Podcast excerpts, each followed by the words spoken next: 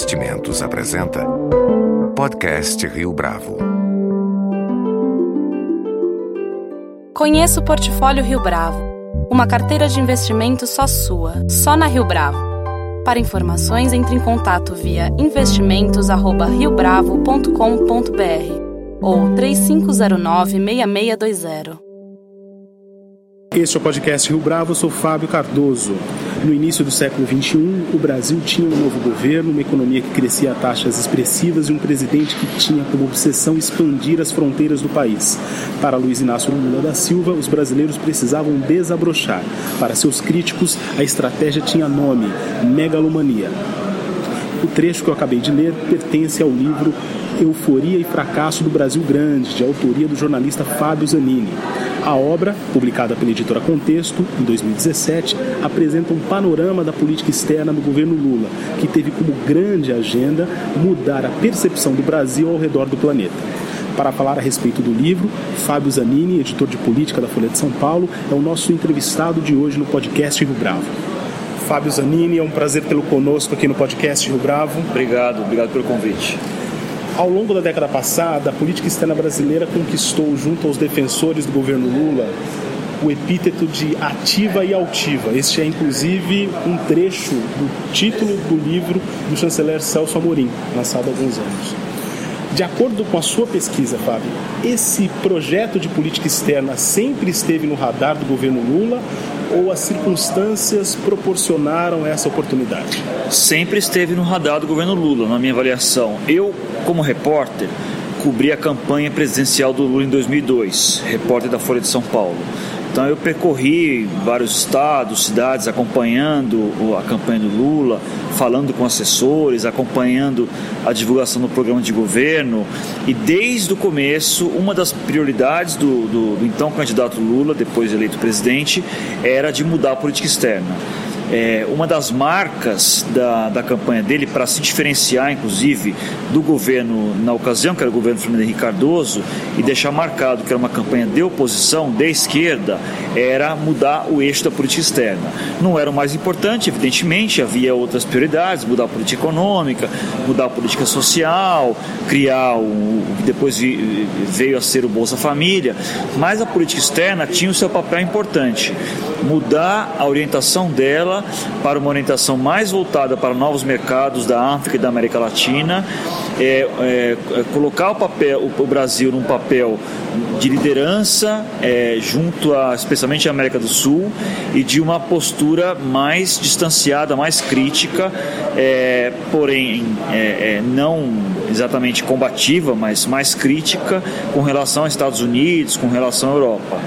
Então, é, uma das características que levaram o, o, o, então candidato Lula a buscar uma diferenciação e mostrar que era um candidato de esquerda, de oposição, era a política externa. Quando o presidente Lula assume, ele busca no Celso Amorim um diplomata experiente, que já havia sido ministro das Relações Exteriores no governo Itamar Franco, que já havia ocupado diversos cargos importantes, como embaixador, por exemplo, na Suíça, em Genebra, é, é, chefiando delegação do Brasil em, em, negociações comerciais, por exemplo, é, o presidente Lula convida o chanceler, o então diplomata Celso Amorim para ser chanceler e os dois iniciam uma parceria que, para o bem ou para o mal, é, é, ela foi muito marcante é, durante os oito anos de governo Lula. Agora, o Celso Amorim foi um diplomata de carreira. É, em que medida esse projeto altivo e ativo era um projeto também do Itamaraty? É, o Celso Amorim, é, é, você falou bem, ele é um dos, ainda é um dos diplomatas mais respeitados do Itamaraty. É, o Celso Amorim, ele tem muitos é, admiradores, ele tem muitos detratores, mas todos respeitam. Não há um, eu não conheço, eu, eu, antes de ser editor de política da Folha, eu fui editor internacional da Folha, então eu conheço bastante eu tenho um irmão diplomata também, então eu conheço muito a cabeça dos diplomatas. E, e, e eu não diria que talvez pouquíssimos é, é, desprezam o Celso Amorim, as pessoas respeitam bastante o Celso Amorim. Então, e ele tem essa cabeça realmente de resgatar uma tradição da política externa brasileira que realmente, que realmente que remonta aí aos anos 50, depois ela volta nos anos 70 e é retomada do governo Lula, de essa política externa altiva e ativa, ou proativa, como também gostava muito de dizer é, é, o, o, pessoal ligado ao Lula. Era uma política também do Itamaraty. Eu, é, o Itamaraty, embora, mesmo a ala do Itamaraty, que, não, que, que tinha diferenças ideológicas com o, o chanceler Celso Amorim, é, é, a ala, por exemplo, mais ligada ao antecessor do Celso Amorim no cargo, Celso Laffer, que é muito mais identificado com o PSDB, ou os identificados com Lampreia, também um chanceler da era Fernando Henrique. É, mesmo essas pessoas que ideologicamente não gostavam, não, não tinham simpatia pela política externa é, de Celso Amorim, é, é entendiam que era importante o, o Itamaraty se reposicionar e, e, e também é, é, se entusiasmaram em grande medida com o fato de Itamaraty ganhar um protagonismo muito grande no governo Lula. O Itamaraty, embora seja um ministério de Estado, um ministério muito importante, um ministério histórico, um ministério que geralmente, geralmente fica imune a indicações políticas, por exemplo, uma carreira muito bem estruturada, profissionais muito qualificados, muito bem pagos. O fato é que na tradição brasileira o Itamaraty sempre foi um ministério meio de segunda categoria. Né? No protagonismo, o Itamaraty sempre ficou um pouco nas sombras. E no governo Lula, esse, o Itamaraty vai para o centro do palco. É, fica sob os holofotes. E isso agradou a todos. Isso agradou, inclusive, aos que não tinham afinidade ideológica com o Celso Amorim. Logo no começo do livro, você traz um caso bastante curioso a respeito de como o Brasil é percebido pelos países vizinhos. há inclusive um depoimento muito forte de uma líder camponesa que diz o seguinte, abre aspas, basta dos abusos brasileiros, brasileiros jogam sujo. O quanto dessa percepção já existia antes e quanto esse sentimento, por assim dizer, cresceu durante o governo Lula? Esse é um sentimento crescente. É, quando você é, começa a, a ter maior protagonismo na política externa, maior, um papel mais relevante, quando você começa a colocar o Brasil numa situação de tentar ser uma espécie de coordenador de países é, do Sul, né, chamado Sul Global, né? Antigamente se dizia que era o terceiro mundo. Essa, essa expressão caiu um pouco de desuso, embora ainda não tenha desaparecido. Ficou um pouco demodé dizer terceiro mundo, né? É mais modernoso falar o Sul Global, né? que é a América Latina, o Caribe, a África, o Oriente Médio, partes da Ásia, etc. E o, o Brasil se colocou no governo Lula como um, um, um, papel, se propôs a ser um líder do Sul Global. Isso traz é, vantagens, mas traz também efeitos colaterais. As vantagens é que o Brasil abre mercados, abre embaixadas, é, assume um papel maior, mas você quando começa a se imiscuir em situações internas de outros países, quando você começa a colocar dinheiro, quando você começa a levar empreiteiras, quando você começa a levar Petrobras, quando você começa a levar o, o agronegócio, por exemplo, militares, que são todas as situações que eu conto no meu livro, você gira atritos, você gira resistências, você gira resistências de camponeses, você gira resistências de ONGs, você gira resistências de ambientalistas. Então, o Brasil, numa escala ainda muito pequena, comparada, por exemplo, aos Estados Unidos, já é, começou a ser, no governo Lula, principalmente, digamos, alvo de críticas de um certo imperialismo. Né? O que nós estamos acostumados aqui, nós passamos décadas e décadas na América Latina gritando Yankee Go Home quando os americanos vêm para cá e começam a colocar dinheiro e influência. Porque o dinheiro traz influência, evidente, né? O dinheiro, os projetos, a infraestrutura traz influência política, isso, isso é inegável. Você começa a estabelecer relações com atores políticos. E quando você estabelece relações com atores políticos, você cria arestas em outras áreas. Então a percepção do Brasil ainda é muito positiva, ainda é muito benigna. Um pouco pela questão cultural, né, o soft power brasileiro tem muito peso, evidentemente. Né, o velho clichê da música, do futebol é verdadeiro, realmente a percepção do Brasil é ajudada por isso, um povo simpático, um povo generoso. Então a percepção ainda é benigna, mas eu senti na pesquisa para esse livro, nas viagens que eu fiz, é, um sentimento crescente é, de resistência de, um, de uma certa grita com relação a, a, esse suposto imperialismo brasileiro, que é exemplificado por, esse, por essa declaração que você bem lembrou aí dessa líder indígena nos Andes é, peruanos. Em outra passagem do livro, você também anota a presença maciça da China no continente africano. como é que se deu a relação entre Brasil e China, tendo em vista que ambos os países buscavam marcar presença no território da África? A China é um colosso, né? A China é um colosso. A China é uma locomotiva desgovernada que vai atropelando tudo e o Brasil não tem nem condições de competir com isso. Né? É, é outra escala realmente. A China é um país com uma uma população, uma economia, um dinamismo econômico que o Brasil pode apenas sonhar. Então, é, é, o Brasil, de maneira esperta, é, inteligente na minha avaliação, não quis é, é, competir com a China na África. Né? O Brasil não, não tinha por que tentar criar uma pequena guerra fria na África, né? reeditar algo, algo como se fosse uma pequena guerra fria com a China, competindo com a China por esferas de influência, etc. A China é a China, a China não vai parar. A China está em, presente em praticamente todos os países na África. A China é, tem contratos gigantescos de infraestrutura. A China tem influência política, a China leva os seus trabalhadores para, para a África, quer dizer, a, a China procura resolver também na África o seu problema de mão de obra, de, de, de excesso de mão de obra. Então, a China, quando inicia uma construção de uma estrada, de um, um estádio, um palácio governamental, ela leva os seus trabalhadores para fazerem a obra, que cria grandes problemas, inclusive para a China na África, porque está tirando emprego dos africanos. Então, o Brasil percebeu que não tinha por que competir com isso, e o Brasil é, é, ele, ele é, acabou se especializando em algumas situações, em alguns países, em que tinha realmente uma vantagem comparativa. Um exemplo, os países lusófonos, né? Angola, Moçambique, Cabo Verde, né, os países de língua portuguesa, o Brasil, evidentemente, tem uma, uma, uma condição preferencial. Os países é, é, da borda oeste do Atlântico, né, os países que seriam a nossa fronteira marítima, entre aspas, né? Também, evidentemente, que o Brasil, como sendo o, maior país do Atlântico Sul, tem uma, uma, uma predominância. Então, você pega países como Namíbia, você pega países, de novo, Angola, Cabo Verde, Guiné Equatorial e outros.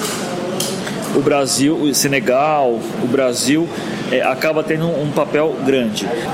Nessa altura dos acontecimentos políticos do país, Fábio, talvez seja impossível tirar a Lava Jato do cenário. Né? Ainda assim, em que medida o fato, o fato da euforia ter se tornado um fracasso tem a ver com o avanço da Operação Lava Jato? Sabe que é uma coisa, é uma coisa curiosa? Quando eu comecei a pesquisar para esse livro, é, a Lava Jato ela já existia, 2014, mas ela não era remotamente o que ela é hoje. Né? Então, quando eu, as pessoas me perguntam, pô, você fez um livro sobre a Lava Jato, pensando na Lava Jato, eu falei, não, a Lava Jato é uma coincidência, eu acho até que uma feliz coincidência, porque ela deu uma esquentada no livro, né, como a gente diz aqui. O que, o que eu comecei, a minha, a minha ideia inicial, ao fazer esse livro, era traçar um panorama da política externa brasileira. Ponto né, citando problemas, citando situações, etc. E ao longo da pesquisa desse livro, lá para 2015, 2016, 2017, a Lava Jato começou a crescer e especificamente a Lava Jato começou a crescer na parte internacional, né? o braço internacional da Lava Jato, as relações das empreiteiras, por exemplo, com governos é, em Angola, em Peru e outros, etc., Guiné Equatorial e tudo mais, é, isso começou a, a entrar muito na minha pesquisa quase que por osmose. Então, é, é, eu acho que a Lava Jato ela ajudou a identificar um fenômeno que eu, por ser da área, já identificava bastante, que era um pouco essa carta branca que eu acho exagerada, equivocada, preocupante, que o governo brasileiro deu a esses grandes conglomerados nacionais, especialmente as empreiteiras, mas não apenas. Então, você pega uma situação como a da Odebrecht em Angola, é uma situação praticamente você não sabe quem é o, o, o, cliente e quem é o fornecedor, quem é o, quem é o Estado e quem é a empresa. A, a Odebrecht tem um poder, agora diminuiu um pouco por causa da, da crise toda da Lava Jato, mas ainda, ainda se mantém. A Odebrecht tem um poder em Angola que é uma coisa é, é desmesurada, é uma coisa é, exagerada, é, incorreta o acesso ao Palácio Presidencial, a maneira como a Odebrecht financia o partido do governo, é, é, essas revelações todas que, que aconteceram de que a Odebrecht praticamente doou a campanha é, presidencial do presidente José Eduardo Santos é, por meio do marqueteiro João Santana, que é o marqueteiro do PT também. Então, o que no Peru também as empreiteiras brasileiras fazendo uma estrada é, é, de uma maneira também superfaturada, sem necessidade de, de, de, ser daquele jeito, também criando uma série de problemas ambientais. Então, e tudo isso que é o que eu tento retratar no, no, no livro, um pouco porque houve uma, uma decisão política do governo naquele momento de internacionalizar o Brasil e para isso precisava das empreiteiras e dando carta branca total para as empreiteiras e outras empresas. É, e a Lava Jato começou a, a revelar uma parte desse processo. Ainda sobre a Lava Jato, você menciona as relações que o Brasil, durante o governo Lula, estabeleceu com a Guiné Equatorial, país que vive sob um regime autoritário. De acordo com a pesquisa que você fez, Fábio, como esse relacionamento, que em tese era parte de uma estratégia geopolítica, se transformou em mais um caso de corrupção? Olha, o Guiné Equatorial é um dos países, uma das maiores tiranias do mundo, não só da África, é um dos países mais autoritários, é, ditatoriais do planeta Terra. É, você não tem é, liberdade para as ONGs, você não tem liberdade de expressão, você tem uma corrupção permanente, você tem denúncias de maus tratos, você não tem liberdade de imprensa. É, é o mesmo ditador, é, Teodoro Obiang, que está no poder desde 1979, ou seja, é, nós estamos falando aí de 38 anos. Imagina você ter o mesmo presidente por 38 anos, é uma loucura. Fora o fato de que ele chegou ao poder dando um golpe no próprio tio, que também era um ditador, né? Então, então a Guiné Equatorial é um país assim é, é, muito corrupto, um país com muito petróleo, é, é, e, e, e, mas é um país que simboliza essa maldição do petróleo, né? Um país que tem muito petróleo e pouca instituição, pouca governança, é, é você tem muita corrupção e a população continua a viver miseravelmente. Então, você tem é, é, além, da, além da, da, da tirania, né, da, da, da ditadura, é, a Guiné Equatorial é, é caracterizada muito pela corrupção também. Né? Um, um dos filhos do, do ditador, Teodoro, que chama Teodorim, é, é, é habituê do Brasil, participou do carnaval, é, patrocinou a Beija-Flor e criou, criou uma relação é, é, promíscua, a palavra é essa, com o governo brasileiro. Então o, o presidente Lula quando presidente esteve na Guiné Equatorial, depois como ex-presidente levado por empreiteiras esteve lá também, é, é, empreiteiras brasileiras, é, o, o, o, atual ditador tem, tem um, sonho, um sonho megalomaníaco, sonho não porque já concretizou, de construir uma nova capital no meio da selva, uma espécie de Brasília deles ali no meio da selva, quem fez em grande medida foram empresas brasileiras, então, é, o Brasil também tem acordos militares com a Guiné Equatorial, né? então ajuda, inclusive, nessa operação de manutenção do regime. É, a Guiné Equatorial, na minha avaliação, é um exemplo perfeito dessa relação equivocada, essa relação promíscua que, que, que vicejou é, é, durante o governo brasileiro, durante o, a primeira, primeira década desse século, o governo Lula, é, é, e a relação com as empresas é um triângulo, né? É o governo brasileiro, são as empresas brasileiras e é o governo local. É, eu acho que a Guiné Equatorial é, é eu, eu, eu, eu, considero como um dos casos mais vexatórios da política externa brasileira.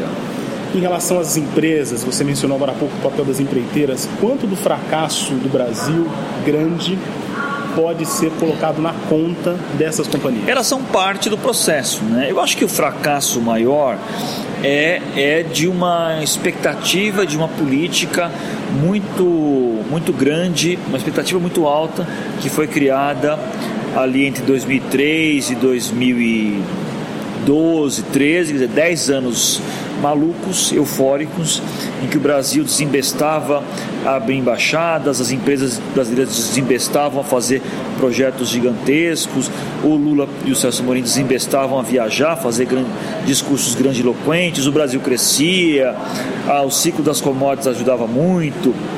As empreiteiras são empresas capitalistas, né? Elas se aproveitam desse ambiente, né? Elas vão na esteira, elas querem ganhar dinheiro.